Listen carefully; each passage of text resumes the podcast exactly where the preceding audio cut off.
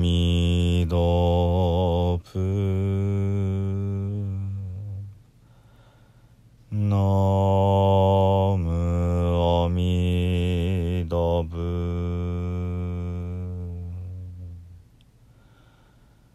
のむおみどぷ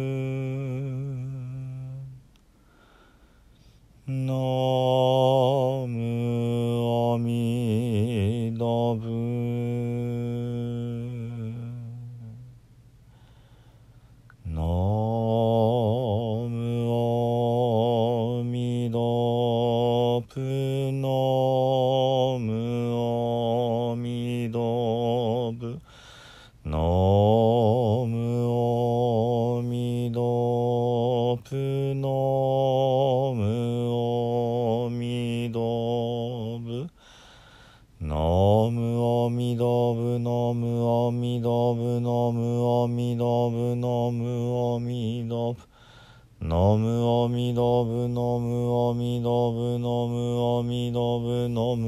アミダアミダアミダアミダアミダアミダアミダアミダアミダアミダアミダアミダアミダアミダアミダアミダアミダブアミダブナムアミダブツ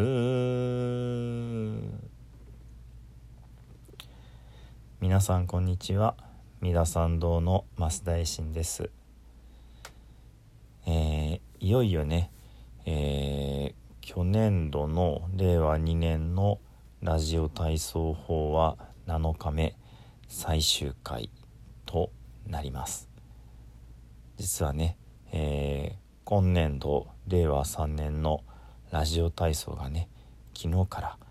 始まったところでねまあ今そっちの法話の準備にかなり大わらわになっておりますがまあ、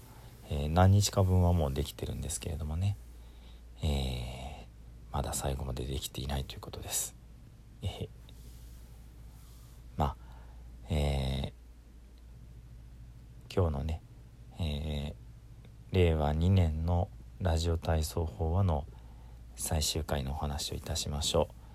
う、えー最終回はね、えー、干支の守り本尊8人いらっしゃいますので、えーお二人がこの7日目にどうしても、えーなってしまいました。阿弥陀仏様と大日如来様です。それぞれ一言でね、えーまずお伝えすると阿弥陀仏ご先祖様みんなを守ってくれる心の拠り所。犬年生まれイノシシ年生まれの方の守り本尊です。そして大日如来宇宙いっぱい仏様曼荼羅みんな仏様。羊年生まれ猿年生まれの守り本尊様になります。ではね早速お話を始めましょう。とうとうラジオ体操の最後の日になりました。今日はなんと干支の守り本尊の仏様お二人をご紹介します。まずお一人目は犬年イノシシ年生まれの人を守ってくださる仏様阿弥陀如来様。如来というのは悟りの世界からやってきた方という意味で仏と同じ意味の言葉です。ですので阿弥陀如来様のことを阿弥陀仏様とも言います。この仏様は遥か西の彼方にある西方極楽浄土というところの仏様です。そして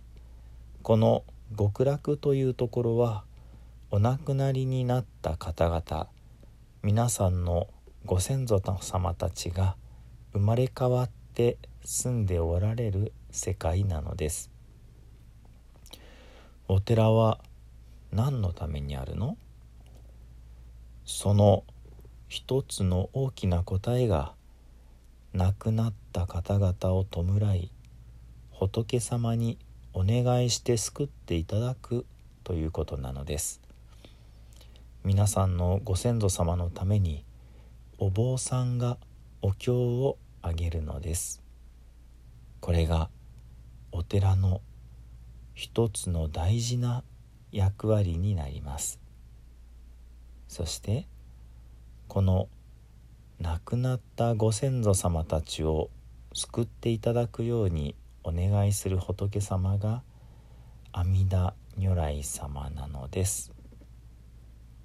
五正寺には実は阿弥陀如来様をお祭りしているお堂がたくさんあります。五重塔の向こう側の西山本堂はもちろん五重塔の東側の赤いお堂炎症堂も阿弥陀様ですしそれから森深い奥にある奥の院東山本堂も阿弥陀様のお堂です。それだけでなくお抹茶をいただけるきれいなお庭のお茶室筑水亭にいらっしゃる仏様も実は阿弥陀如来様なのです。阿弥陀様にお祈りするのに有名な言葉があります。知っていますか？それは南無阿弥陀仏という言葉です。この言葉は阿弥陀様という仏様を念じる言葉で念仏と言います。実は日本中のお寺の4分の1が阿弥陀様をお祭りするお寺でお念仏をするお寺なんですよ。皆さんはまだ若くて元気いっぱいですが人間は年を取るのです。そしてやがて仏様のお世話にならないといけないなと思ってお寺に「死んだらどうぞよろしくお救いください」とお願いに来たりもするのです。お寺はご先祖様を守っていただくだけでなく自分自身もやがては救っていただくお祈りの場所なのです。それからもうお一人の仏様が羊年猿年生まれの人の守り本尊大日如来様。大日如来様は仏教の仏様たちが勢ぞろいした曼荼羅という仏様の世界の中心におられる一番偉い仏様なんです。曼荼羅というのは簡単に言うと宇宙のすべてです。そして広い広い宇宙には実はいろんな仏様たちがすごい数びっしりといらっしゃるんです。曼荼羅という仏様がいっぱい描かれた大きな絵がありますからまたよかったら調べてみてください。そしてその大勢の仏様たちの大元には悟りの世界という知恵と光にあふれた世界があってその悟りの世界そのものの仏様がこの大日如来様なのです。ですから宇宙にはいろんな仏様がいらっしゃいますが全ての仏様は実は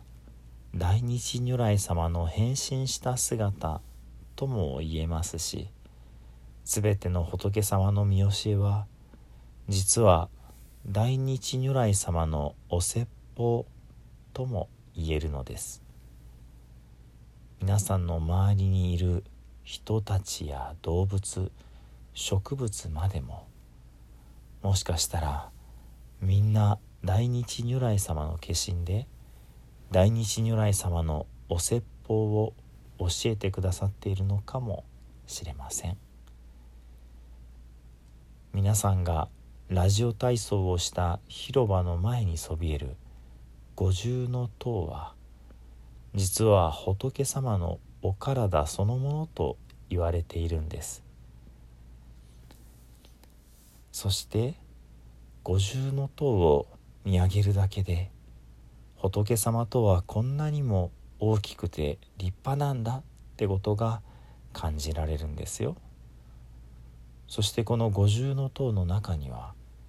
大日如来様を中心にその変身した姿だとも言われている5人の如来様たちがいらっしゃって大日如来様のお説法をなさっているんです。また飯田街道沿いの入り口のところには石で作られた大日如来様がいらっしゃいます。そして高尚寺の東山には森を抜けたところにぽっかり開けた広場がぽっかり開けた広場がありますが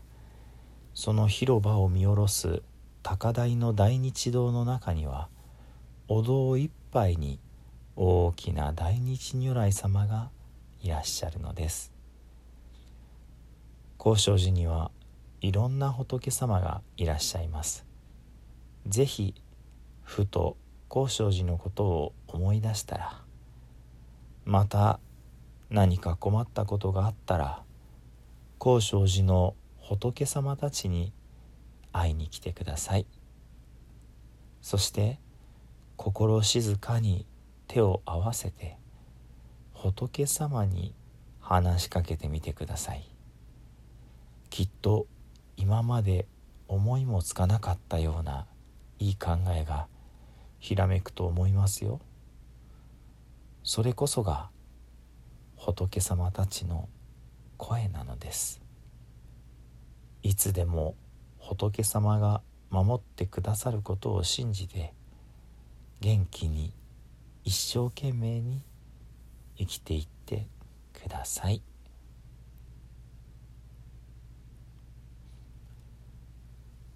ではね最後に十遍のお念仏を唱えしてこの令和2年のラジオ体操法話の終わりとさせていただきます。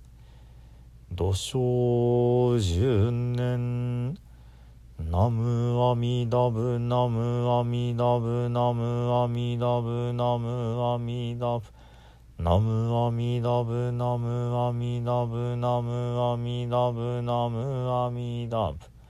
なむあみだぶつなむあみだぶ